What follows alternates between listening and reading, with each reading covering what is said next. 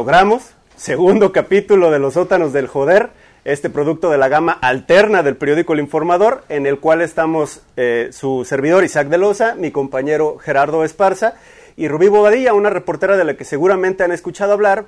Esta es la segunda invitación que les hacemos para que vengan y consuman un poquito cotorreo en esta, eh, en esta jornada, en la cual hoy nos acompaña un personaje pues de alto calado en las letras, una pluma disruptiva, una pluma mordaz, ácida, crítica y sobre todo pues una pluma que le sirve mucho y que le empata a este proyecto alterno sin pelos en la lengua que les presenta el informador. Antonio Ortuño, muchas gracias por estar aquí con nosotros, te lo agradezco mucho. una pluma con sana distancia. ¿eh? una pluma con sana distancia y además... Y además la, la, la única conciencia que hay dentro de estos sótanos del joder en el periódico El Informador. La verdad es que yo no soy Antonio Ortuño, por eso uso la mascarita. la verdad es que nos trajimos aquí en la rotonda, y ahí pido, y bueno, pues me trajeron. Lo vimos comiendo un lunch y dijimos, este cabrón se parece a alguien que yo ubico. Ya me da mi dinero. Desayuno. ¿Quién es Antonio Ortuño? Rubí, ¿quién es Antonio Ortuño? Déjenme les platico, a lo mejor han escuchado hablar de él, pero así como mencionaba Isaac, es un personajazo ya de las letras a nivel internacional, pero es aquí talento tapatío. Tres horas después. Y pues es un honor tenerlo aquí el día de hoy, multipremiado también internacional, de lujo el invitado que tenemos. Oye, Ortuño, una pluma que trascendió, que se traduce al alemán, que se traduce a diversos idiomas. Italiano, francés. Y que no he escuchado que el gobierno del estado te presuma, pues ¿qué les hiciste? ¿Estás peleado? mejor que no me presuma. no les queremos una, una vez nada. que gané un premio me, felicitó el entonces eh, senador Jesús Casillas. Oye, no, qué detalle, imagínate. Y bueno, la verdad es que fue un día un poco triste. Zapopano igual que tú, además. y priista. y priista, no sé si igual que tú, pero... No, no, no, por Dios. No, primero me corto las manos que voté por el PRI. Oye, Toño, ¿cómo, cómo, cómo les, les va a ustedes, escritores que de por sí ya son unos seres solitarios y apestados escribiendo en pandemia? Pues peor. o sea, ¿no estás, ¿no estás ya habituado a esta, a esta soledad, a este trabajo ajeno a, las masas? Eh, sí, es decir, eh, esencialmente mi rutina es estar en un cuartito escribiendo y, pasear a los perros. Entonces, pues eso no ha cambiado, ¿no? El resto de la gente está más neurótica, pero nosotros ya estábamos ahí antes. Sí, clonazepam y listo, ¿no? Ya para librar la jornada del día. Sí, pero luego café para que, que para clonazepam. Para equilibrar, claro. equilibrar clona, café, clona, café. Sí, el clonazepam hace que escribas solo intimismo. Oye, ¿y justamente esto te ha dado a ti más material para poder seguir escribiendo? O es como la, la, verdad es que la pandemia como tema por lo pronto me parece muy aburrida, ¿no? Justamente por eso, hasta que no podamos eh, salir bien a la calle y empezar a notar los, los efectos terribles, eh, ahora que venía hacia el centro de la ciudad, eh, avenida por la que pasaba en el, en el, taxi, además de abarrotada de gente, pero llena de eh, negocios que ya quebraron, ¿no? De, de, Claro. de renta, eh, nos vamos, 95% de descuento. ¿Dónde? ¿Por ahí? Eh, Sí, no, ya, ahorita nos dejan la lista. ¿Sí? que- ¿Sí? ya, cerraron, viejo, lo siento. Y no era comida, ¿eh? Ah, chique. Ni donde los análisis clínicos que me decías que necesitabas Me, tampoco. me anda, Eso me sí. anda urgiendo. Me, me anda urgiendo. No, no, no. Necesito una farmacia. Oye, Toño, eh, de- eh, ciertamente la labor del escritor pues es muy indoor, ¿no? Muy dentro de casa, en ese sentido entiendo que no te ha cambiado la, eh, el modus vivendi, ¿no? El modo de vida es prácticamente el mismo. Sin embargo, a través de la magia de las redes sociales hemos notado pues que hay un mundo allá afuera y que ese mundo cada vez está más torcido. Eh, eh, en lo particular me gustaría saber tu óptica, Cam, con respecto al manejo que le han dado los gobiernos del mundo, después el gobierno de mexicano, el, el gobierno mexicano quise decir, Hay gobierno. y mexicano. luego y luego el gobierno del estado al manejo de una pandemia que- de repente creo nadie había estado eh, eh, preparado para un chingadazo de esta magnitud. Sí, en, realidad veníamos de muchos años de recortes a, la salud pública, ¿no? Y de, y de privatizaciones y de que eh, se transitara en prácticamente todo el mundo hacia un modelo en el que a la gente le costaba cada vez más la, la salud. Estos costos, por ejemplo, infladísimos para los seguros de gastos médicos, eh, que los hospitales presentaban unas facturas delirantes y bueno, pues sí, en teoría el que tiene el seguro solo paga una fracción, pero de cualquier manera se mueven unas cantidades de dinero loquísimas. Y en el momento en que sucede algo eh, así, eh, pues claro, no solo no estaban preparados los gobiernos, sino que estaban prácticamente en, el otro lado, ¿no? Se encendieron eh, las luces y pues estaban todos con literalmente los calzones en los tobillos. Eh, sin embargo, sí hay... eh, y se puede ver estadísticamente gobiernos que han tenido una respuesta mucho más articulada y lógica y por otro lado también sociedades más disciplinadas, ¿no? Eh, No la nuestra, clave, evidentemente. no, no la nuestra, desde luego. Si Y pensamos, por ejemplo, en, Japón, que tiene esencialmente una población muy comparable con la de México en, en términos numéricos, son 120 millones de japoneses y, y tienen menos de mil eh, fallecidos por COVID, ¿no? Eh, es decir, absolutamente nada que ver ni el número de contagiados, etcétera, y no se puede decir que el metro de Tokio no esté lleno de gente, ¿no? claro.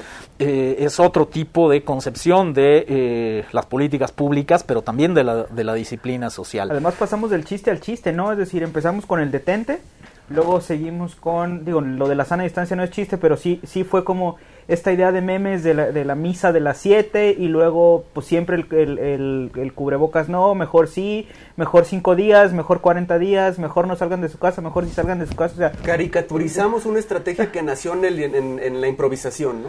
Nació en la improvisación y, y además llena de grietas, ¿no? Porque una cosa es la estrategia federal y otra cosa la que han hecho los estados. Es decir, eh, en Jalisco eh, se optó desde un primer Jalisco. momento por una estrategia mucho más dura.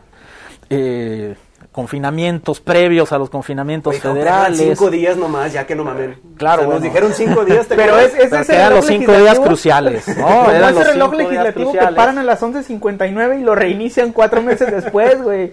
Claro, esos cinco días todavía no terminan los cinco días, no que sé si además sabes, de todo, ¿no? que además de todo llega la pandemia en un, en un lapso o, o en una etapa donde estábamos previendo migrar a otro sistema de salud, donde tampoco sabíamos que, que iba a Claro, pasar. Entonces claro. nos, pues, nos llega ahí y nos tambalea completamente. Y ciertamente la salud nunca ha sido, como bien lo dices, Toño, nunca ha sido una prioridad en el Estado mexicano. Hace, hace mucho que no, cuando en, en los años 70 y 80 todavía tenía mucho dinero el Instituto Mexicano del Seguro Social. Todavía lo tiene, nomás que ya no nos toca. Claro, pero el asunto es que se terminaban construyendo balnearios, tenían una cadena de teatros. Aquí tenemos un teatro. eh, Sí. metiéndose en un montón de cosas eh, que no tenían que ver con eh, la salud, pero, pero en lo absoluto. Toño, una cosa, una cosa es una cosa y Y otra, cosa, cosa es la politización de la mi pandemia.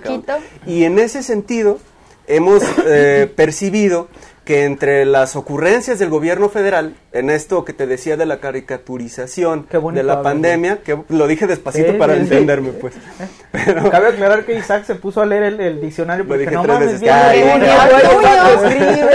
no, quiero quedar como pendejo. Sí, sí, sí, sí. me voy a aprender Líquido palabras vital. chingonas. Sí, verdad. responder crucigramas y leer y pero, pero lo logré, cabrones, ¿eh? Lo logré. Caricaturización. Eh, y eso, y el, el, el, rompimiento en la estrategia con el Estado. Primero no estamos preparados para una pandemia y después no estamos preparados para atender a una politización de la pandemia. ¿Cómo adviertes tú que el gobierno del Estado, Jalisco en este caso, ¿no? que además es un gobierno disidente al, gobierno federal, eh, ha logrado eh, salirle al ruedo con el tema del coronavirus? Eh, como te decía, comenzaron muy bravos con una estrategia mucho más dura que la federal y advirtiéndole al gobierno federal que se estaba equivocando. Eh, es cierto que en, en un primer momento las cifras les daban la, la razón, eh, en decir menos contagios, eh, la manera en la que, por ejemplo, subieron los, los, los contagios y los fallecimientos en la Ciudad de México, en el Estado de México, pues le daban la razón a ese modelo hasta que la realidad económica hizo que el modelo se cayera y dijeran, bueno, pues ya sálganse de nuevo a las calles, ¿no? Como nadie ha podido establecer además cuál es el pico de la pandemia, el pico de la pandemia eh, se convirtió en una especie de, de línea 3 y, y las fechas se fueron superando una y otra vez. Eh, El pico de la pandemia es la nueva línea 3, es, cabrón. es la nueva línea 3. analogía, ¿eh? Todavía hay que esperar a ver cuál llega primero, ¿no? ¿Qué, qué, qué- qué va a pasar primero? ¿Llega el pico de la pandemia, termina en la línea 3 o supero a mi ex? Así es que era de este de quien estabas enamorada, maldita lisiada. Ah, el tremendo ex. Bueno, que, que, que- que- y como López Obrador y Alfaro dando fechas, como dice Ortuño, pues ya vamos en, en que en octubre, fue como el, el nuevo pico es en octubre. Pues el, el octubre, nuevo pico sí. es cuando tú quieras que sea el nuevo pico de la pandemia, eso no importa. Ahora ya nuestras esperanzas están cifradas pico en la, de la vacuna pandemia no rusa, ¿no? existe, los papás. ya llegamos a ese punto, es la vacuna rusa o Goku. O sea, no hay muchas más. lo primero que nos pegue, pero que nos Lo- pegue lo bien. ¿no? primero que, lle- que llegue a Imagínate salvarnos. qué chingón que, que el doctor sí me va a vender el paquete de vodka similar con el Sputnik 5, cabrón. Trozo negro. El oso negro.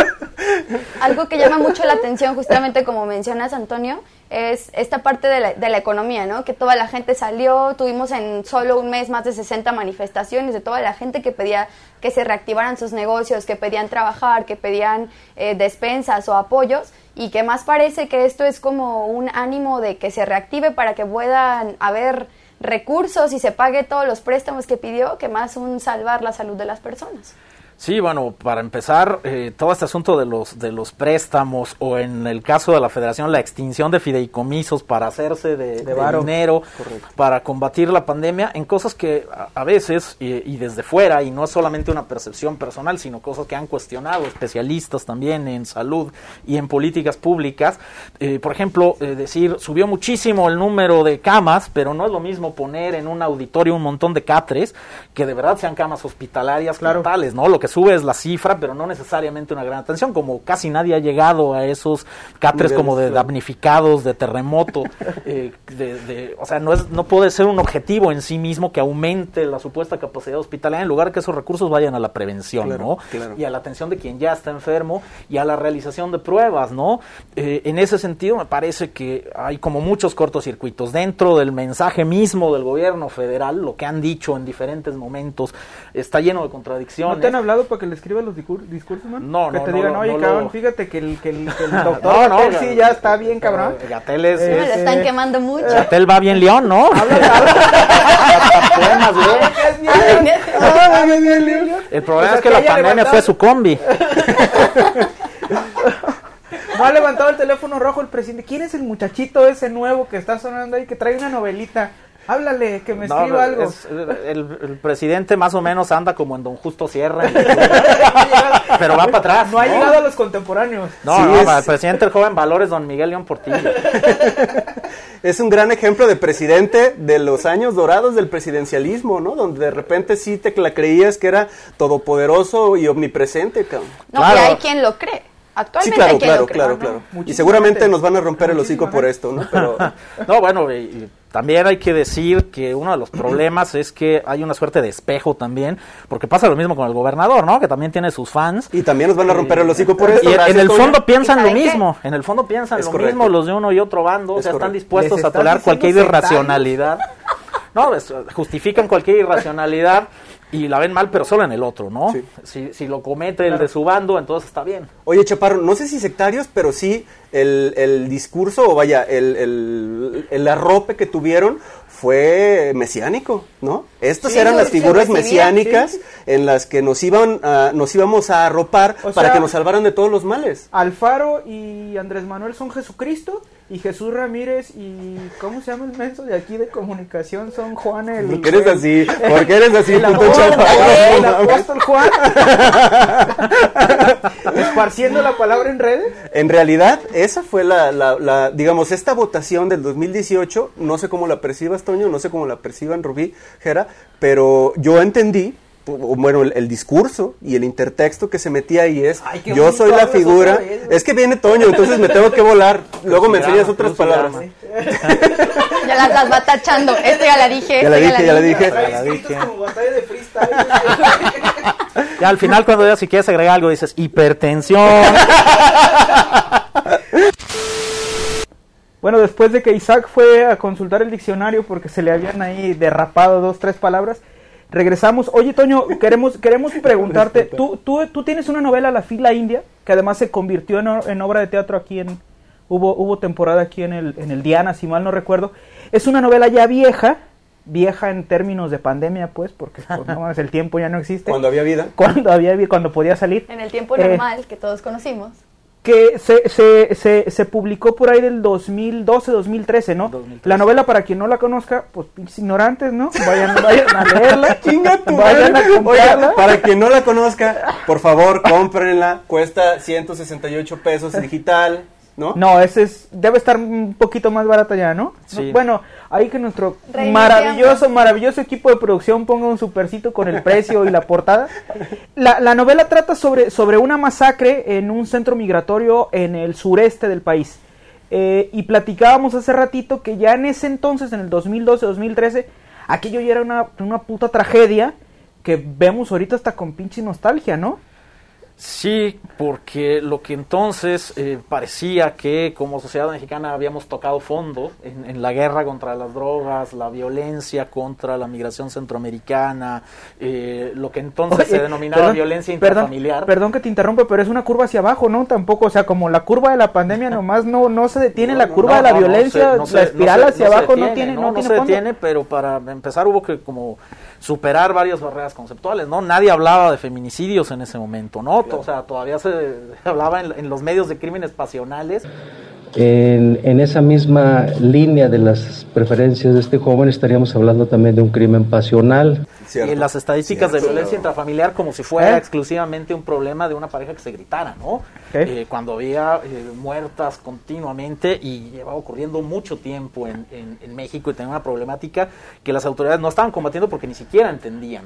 Eh, y lo mismo con la migración centroamericana, ¿no? Una de las eh, cosas que eh, durante la etapa en la que eh, leía eh, para la escritura de la fila india me, me quedaron claras y de la que me hablaba varias gente que trabajaba en albergues o con los migrantes, es que uno de los motivos por los que abrían zanjas y encontraban cuerpos que no tenían relación con ninguna de las bases de datos de por sí muy pobres que existían en el país, es porque en muchas de esas zanjas había migrantes, ¿no? Pero nadie los estaba buscando, se los encontraban. Y además es gente sin identificación, pues, súmale. Por supuesto. Súmale, eh, ¿no? Pero estaban fuera de los radares de cualquier clase de autoridad. No los estaba buscando, o sea, los estaban buscando en todo caso sus familiares.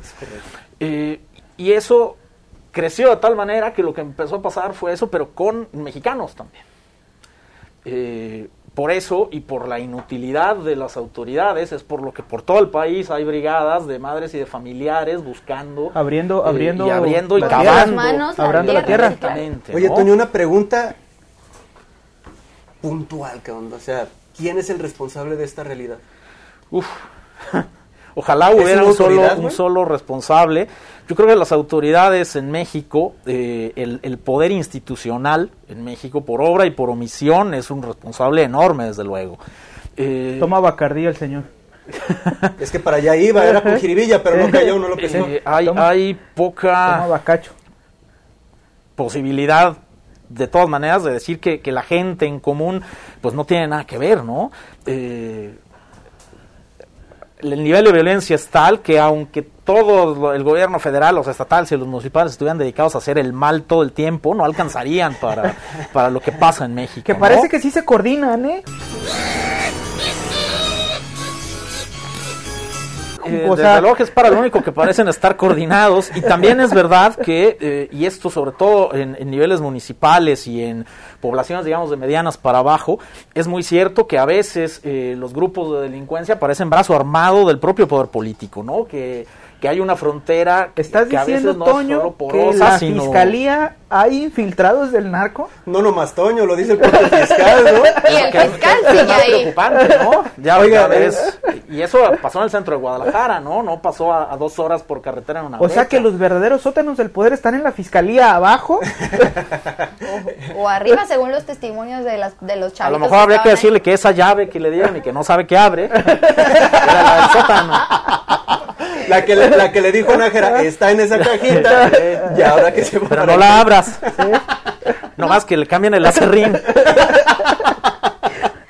No, y es lamentable esto que comentas, bueno, que, que, que el, pro- el problema se ha normalizado, ¿no? Aquí, aquí en Jalisco, de que estos últimos dos años han estado encontrando estas fosas clandestinas. Acabamos, acaban de decirnos que en la fosa, en una de las fosas que encontraron en el mes de enero había más de 100 cuerpos, ¿no? Y esto a nadie le pareció como tan extremo como cuando encontraron esta fosa del arbolillo en Veracruz, donde, donde había más de 100 personas. Y había ropa de 100, niños. que había ropa de niños. Yo me acuerdo que todo el mundo se escandalizó, ¿no? O sea, ¿cómo ropa de niños ahí? Pero aquí en Jalisco es como, ah, otra fosa más con 100 que con luego 100 nos dura, el, el- el- la tragedia nos dura lo que llega a la otra tragedia, ¿no? Es decir, vamos de el espanto de la primer fosa al espanto con la fosa con 10 cuerpos, al espanto, o sea, nos vamos superando de manera de manera muy rápida. Tú trabajas, tú que trabajas con el lenguaje también, eh, ¿cómo te habitúas a, a- a las palabras? Porque pasamos de, en el, en el 2006 nadie decía descabezados, cabrón. En el 2012 ya es ya Encobijados, encajuelados. Descuartizado. Descuartizado. Es una palabra de esta década. Ahora, Descuartizado. ahora ya ni lo menciona el poder institucional, ¿no?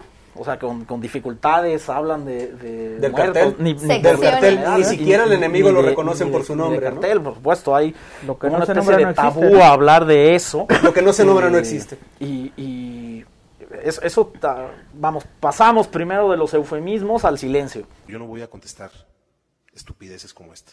Empezamos con, con los eufemismos. Eh, el gobierno es, es especialista el poder institucional es especialista en este tipo de cosas. Yo recuerdo un funcionario que para decir que algo estaba muy mal decía, es subóptimo. Tremendo. Y- yo soy el de- mamón. ¿no? Bueno, hay, hay crecimiento negativo, dice Hacienda, ¿no? O sea, no, Claro, no. El, el crecimiento negativo. El crecimiento es- negativo. Es, es una maravilla. Eh, y de eso pasamos pues al, al silencio absoluto, ¿no? A hablar de ellos. eh, como en novela Stephen King, ¿sabes? O sea, son unas cosas que Están- están ahí. o del descaro para las que brutal, difícil del hay- se matan hay- entre ellos. Y, y el se matan entre ellos que además, bueno, pues vuelve, ¿no? Eh, que es una cosa increíble con el poder institucional en México, que a los cinco minutos de estar ahí están hablando exactamente igual y comportándose exactamente igual que el anterior, aunque hayan consagrado la vida a quitarlo de la silla, eh, pero ya está repitiendo las mismas cosas, eh, operando de la misma forma. Eh, y cuando uno ve la manera en la que el presente gobierno federal, en la que tanta gente depositó esperanzas de cambio, eh, va agarrando la senda de eh, los anteriores gobiernos federales en los que al menos algunos de ellos la gente también depositó esperanzas Claro, de cambio. claro, ¿no? claro. Eh, desde luego yo ya tengo 44 años, pero cuando tenía 20 y pocos ganó Fox la presidencia y la gente decía, ahora sí se fue el PRI, ¿no? Ahora sí ya todo va a cambiar. Y fue la oleada, la gran oleada del cambio y la gente en la calle y corre la voz, ya ganó Fox. O sea, Claro, era- hay, era- hay, eh, chicos muy jóvenes que piensan que, que Peña Nieto llevaba ahí eh, 70 años él directamente, ¿no? Bebiendo sangre de niños. Bueno, seguramente Parece que ahorita, sí lo hacía, seguramente pero- ahorita Peña Nieto sí ya se debe de ver como de 70 años con el susto que le están metiendo, ¿eh? Yo no sé si ¿Dónde esté muy estará? asustado Peña Nieto de verdad, ¿eh? Estamos a la vista. A ver, es- este, este programa se está grabando eh, un Días día después, después, días un- después. después de que Lozoya comenzó a cantar, porque ese es el verbo que nos encanta usar para, para los titulares, pero comenzó a cantar y digamos que de alguna manera Embarró. finalmente Embarró. embarró. el nombre de Enrique Peña Nieto, el, nombre, el nombre de Luis Videgaray en la, en la cadena de corrupción que involucra Odebrecht, que involucra la, la campaña presidencial del 2012. Finalmente, eso que empezamos a vislumbrar con el viejo nuevo rostro del PRI, hoy lo tenemos bien claro. Hubo corrupción en el sexenio de Enrique Peña Nieto. Bueno, lo dice un corrupto, no. ¿eh? ¿Manda? Lo dice un corrupto. Lo dice, que además es cierto eso, ¿eh? ¿Eh? No hay necesidad de aplaudirle la evidencia de corrupción a una persona que cometió corrupción. En todo caso, está asumiendo una corresponsabilidad que también debe ser eh, castigada. Que además, además... Pero, eh, pero nada más para cerrar esto, Chaparro. Esto se está grabando días después de que se... No, nomás para cerrar el tema. Eh, se está grabando días después de que comenzamos a escuchar los cánticos de corrupción y estoy muy seguro, estamos convencidos de que a la fecha en la que este contenido se libere, nada habrá pasado con Enrique Peña Nieto, nada habrá pasado con eh, Luis Videgaray y seguiremos en esta senda de corrupción que significa y dignifica a nuestro país. ¿Tú crees que Peña siga yendo a cenar a restaurantes de gorrita y, y, y peluca? Sí, pero- ¿Te acuerdas, cabrón? ¿Eh? según Wayne. Qué buen momento, qué buen momento. Uno de los mejores de Peña Nieto. Pues De su- es, de es- su- es tener vergüenza de su cara, cabrón. Imagínate que bien. su highlight, que bien. su highlight es ir a cenar disfrazado, güey. De no, los qué 70, perro. no sé. Eh, Qué perro, te aventaste seis años gobernando y tu, tu imagen final es peluquita, gorrita, chingándote un fettuccini, güey. Y que yo creo que al final de cuentas va a ser en lugar de como una figura a quien acusar, una figura a quien aplaudirle porque está destapando cosas que estaban cubiertas para Correcto. ¿eh? Imagínate es- que el gran adalid anticorrupción en los Oya, cabrón, no mames. Al rato lo vamos a ver ahí en una secretaría aprendiendo. No, debe estar en su En el piscina de, instituto de para petróleo. devolverle al pueblo. futuro secretario del instituto para devolverle el Pero robado, además, ¿a despachando los pinos, cabrón. A donde voltearas a ver en ese sexenio, ¿eh? Gorenfeld, échale cabrón, Rosario Robles. Luis de Bray, es cierto que lo, del sexenio de Peña en muchos sentidos fue escandaloso, ¿no? Claro, Todos o sea, los gobernadores- inicio, desde, la Casa Blanca, desde- desde la Esta famosa foto con los gobernadores Los del nuevo PRI. ¿no? Creo que el único que queda libre y porque tiene barba es Aristóteles. Porque güey. ya cambió de rostro y ahora es más bello. Sí, no lo reconocieron. ¿eres Henry Cavill? Ah, gracias, gracias. gracias. Por, por ahí vi que lo, que lo compararon con el, con el, con el Arjona. Por eso es que me gustas tal y como eres. El ¿Sabe quién, Arjona de se, Jalisco, ¿sabe quién habrá sido? ¿Sabe quién se pasa de lanza con el, El Arjona de Jalisco con su, con su saquito color menta. No, el, el color chocorete está de moda, cabrón, volvió. Muchas gracias por quedarse hasta este punto. Es increíble que estén aquí, pero muchas, muchas gracias. Yo creo por que ya nadie nos está viendo, güey. Pero de todas, de todas maneras es un aliviane saber que, que por lo menos grabamos hasta el tercer bloque. Eh, le recuerdo que estamos con Antonio Ortuño, a quien seguro conocen por La Fila India o Linca, su- sus libros más recientes. Y bueno, vamos a platicar ahorita de algo que se, en algún lugar del mundo se les conoce como legisladores, aquí los conocemos como youtubers. Y, Influencers. eh, influencers. sí.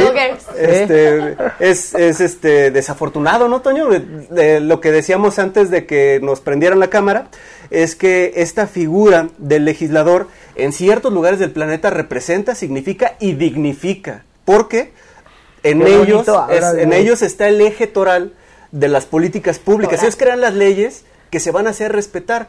En México tenemos a personas que se ponen a tragar costillas, ¿no? Y que, y que muestran en marchas. y que, y que eh, muestran entre costillas, entre ignorancia y entre pancartas mal escritas nos vemos. Cuéntame, Toño, ¿cómo percibes ¿Por tú? quién votaste, Toño? Eh, cuéntame por quién votaste, cabrón. La verdad es que eh, anulé, Para legislador anulé nomás. la mayoría de los votos. Voté por Kumamoto para senador aquí. Órale. Eh, y anulé la de presidente, anulé la de alcalde. Y no me siento tan Y, y, directamente y quemé la casilla, chingue su madre, órale, güey. me, me llevé las urnas. Eh, hubiera sido bueno. Eh, es, es muy cierto este asunto. El, el sentido de, de- de los legisladores en las democracias representativas es que alguien es el vocero de un cierto sector. eh, que puede ser eh, geográfico en muchas ocasiones también senadores. eh, de, de ciertos lobbies digamos de interés eh, que esto no es solamente para los petroleros, sino también, digamos, eh, senadoras o legisladoras que defienden, por ejemplo, la agenda feminista. Esto es eh, en, en México prácticamente no existe, pero en, en democracias un tanto más consolidadas sí existe, ¿no? Que además se supone, Eh, perdón que te interrumpa, que la apuesta de los senadores en Jalisco, en, en, el- la concepción de- del- del Senado en la República Mexicana era como poner tus mejores cuadros para, duran seis años, tienen mayor peso de decisión, legislas más, y a los diputados sí es como con más arrastre de gente, ¿no? Uno representan un estado, uno representan a cierta población, pero no. Pero que no, ajá, que al final de cuentas no representan porque, no sé, yo conozco... o ¿Quién no es tu conozco diputado? más bien, exactamente, ¿Quién es que no sabes ni, ni quién es tu diputado, ni a qué distrito perteneces, y eso pues también no nada más se le puede dejar toda la culpa a, a estas figuras, sino también que las personas pues no pueden o no tienen las herramientas para exigirles de saber quién, por quién votaron y por qué no están haciendo lo Es que cierto, Rubí, entiendo que el, el punto de arranque es eh, los ciudadanos no le exigimos al diputado y el diputado nada en- de muertito durante tres o seis años, Ah, ¿no? pues por ejemplo, la Cámara de Diputados es mayoría de Morena por el presidente. La Cámara de Diputados aquí es mayoría de MC por, el el gobernador. gobernador, O claro. sea, no votas por el legislador, No. votas por la figura. Pero eso, eso, y no sé si estén Que de yo acuerdo creo conmigo. que Toño es de, de, de MC por la gorrita. Hay, hay- hay- hay algo no, subliminal. ya se va a hablar de ¿Sí sabes quién es, pendejo? Antes del coronavirus y después. Pero el que los ciudadanos, digamos, no tengan una proactividad en, en materia de participación y de exigencia a, la a, lo- a quienes los represen- no representan, No, pero significa que sean unos verdaderos imbéciles en la tribuna. Ah, ¿Estás de claro, acuerdo eso ya por es- supuesto. eso ya es Aquí, el- en, en todo caso, el, el asunto es que eh, como no se sienten eh, deudores de los votantes que los pusieron ahí, porque saben que van por el arrastre de alguien más, Sí. y se sienten cuadros que en realidad están en deuda con el Ejecutivo Qué triste, cabrón, ¿no? porque es una realidad. A ver, de Salvador, son Caro, no soldados del presidente hablando, ¿eh? o son eh, soldados del gobernador o son Nombre soldados lista, de cabrón, alguien saca más. todos los de MC. No de un sector, eh, porque es cierto, muchas veces la gente no conoce al diputado, pero muchas veces también el diputado no tiene la más remota idea ¿De a quién representa? de a quién está representando ¿Quién- ni qué para sectores, qué, ¿no? qué colonias, qué carencias Por hay? eso ve uno que dicen, es que esta iniciativa, dice, oye, pero tú eres de Chihuahua porque estás presentando una iniciativa que tiene que ver Bueno. con el Tren Maya, Ah, ¿no? O sea, de verdad te lo pidió la gente en tu claro. distrito eh, y lo tratan de remediar ese con- esa falta de contacto con la gente a la que de verdad representan con esta Iniciativas pendejas. Claro, pronto, eh, el convertirse un poco en estrellas del espectáculo.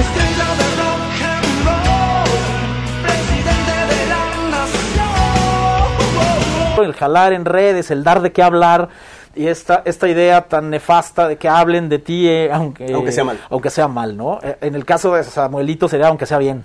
Aunque sea- que es la excepción. Nada, no sí. creo que haya mucha gente que pueda hablar bien de, de alguien como él, pero está Noroña, es decir, es algo que es común a todos los partidos. Pero al final ¿no? de cuentas esto es lo que ha resultado, ¿no? Ser la imagen para llegar a esos puestos. Tenemos actores y actrices en puestos importantísimos en la política. Tenemos ¿Por qué? a Lili Porque los reconocen. Tenemos a Lili De- Telles. debo decir Tenemos que uno de una- los una- pocos una diputados nuestra belleza también que por ahí. ha legislado de cultura, de quien yo llegué a burlarme una columna Sergio Mayer. y que resulta que sí intercedió para que no desmantelaran Claro. eh, las actividades culturales en el país fue Sergio Mayer, ¿no? ¿Te acuerdas de pasó de la, de, la, de la bella arte del Chip and Dale a la defensa legislativa? Que no es cualquier Eh, cosa, ¿eh? mira, No, no, no, o sea, esfuerzo hay ahí. Sí, sí, sí. Pero, eh, por ejemplo, eh, Sergio es- Mayer, Carmen Salinas, Lili Telles, eh, había una... que ojo, bueno, no se, ojo, no, se- no se desacreditan por la profesión No, que, no, no. que tenían No, no, antes de llegar al, al- al- comportamiento. Sí, no, El ajá, comportamiento y esta parte ¿no? de decir que hablen bien de ti aunque sea para que te reconozcan y voten por ti, porque al final de cuentas es lo que muchos mexicanos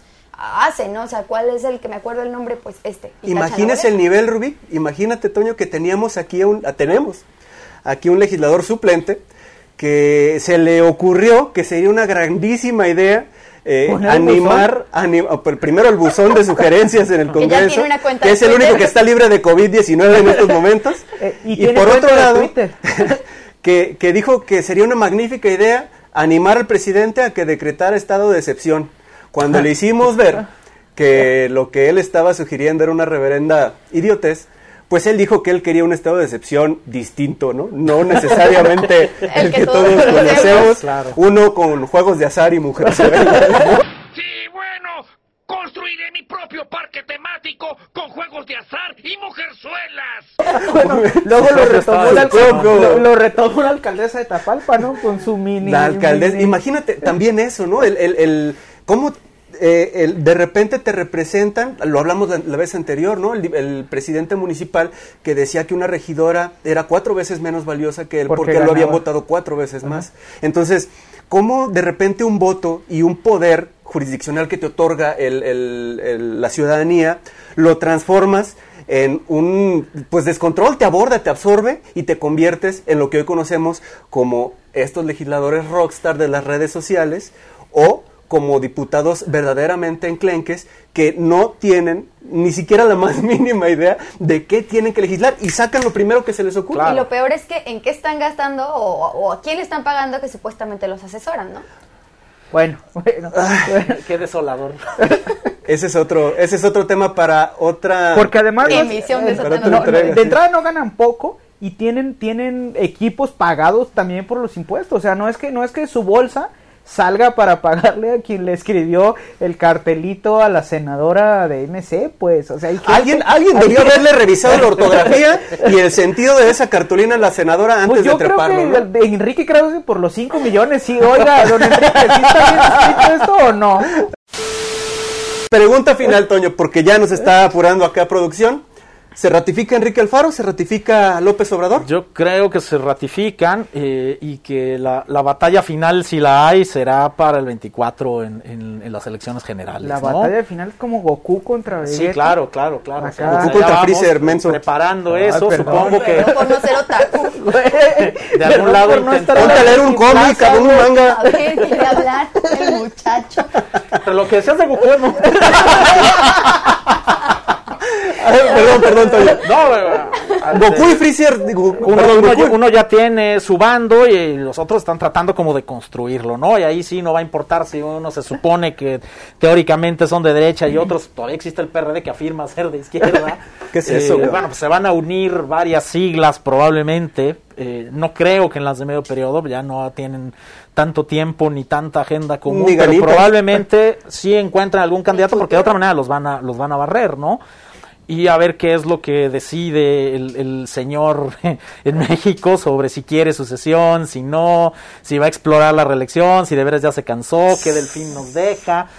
Porque lo que haga, tiene que le aplauda, ¿no? no hay rendición claro, de cuentas. Claro, y podría poner a Tolini como su sucesor y mucha gente votaría por él. Claro, ah, él siempre fue. Yo siempre dije que el licenciado. Sí, el licenciado Tolini, él sí, él sí, ya se acaba de titular hace poquito. Oiga, antes de seguirle dando ideas a la clase política mexicana, de nuevo agradecerles mucho por haber aguantado a, a este cabrón, a la señorita, a Toño Ortuño, pues no, pero También. muchísimas gracias por quedarse con nosotros en esta, pues qué, una hora casi ya de, No, menos, de menos. cotorreo. Vamos a ver en cuánto queda. Esperemos vernos para el tercer episodio de estos sus sótanos del joder. Muchas gracias.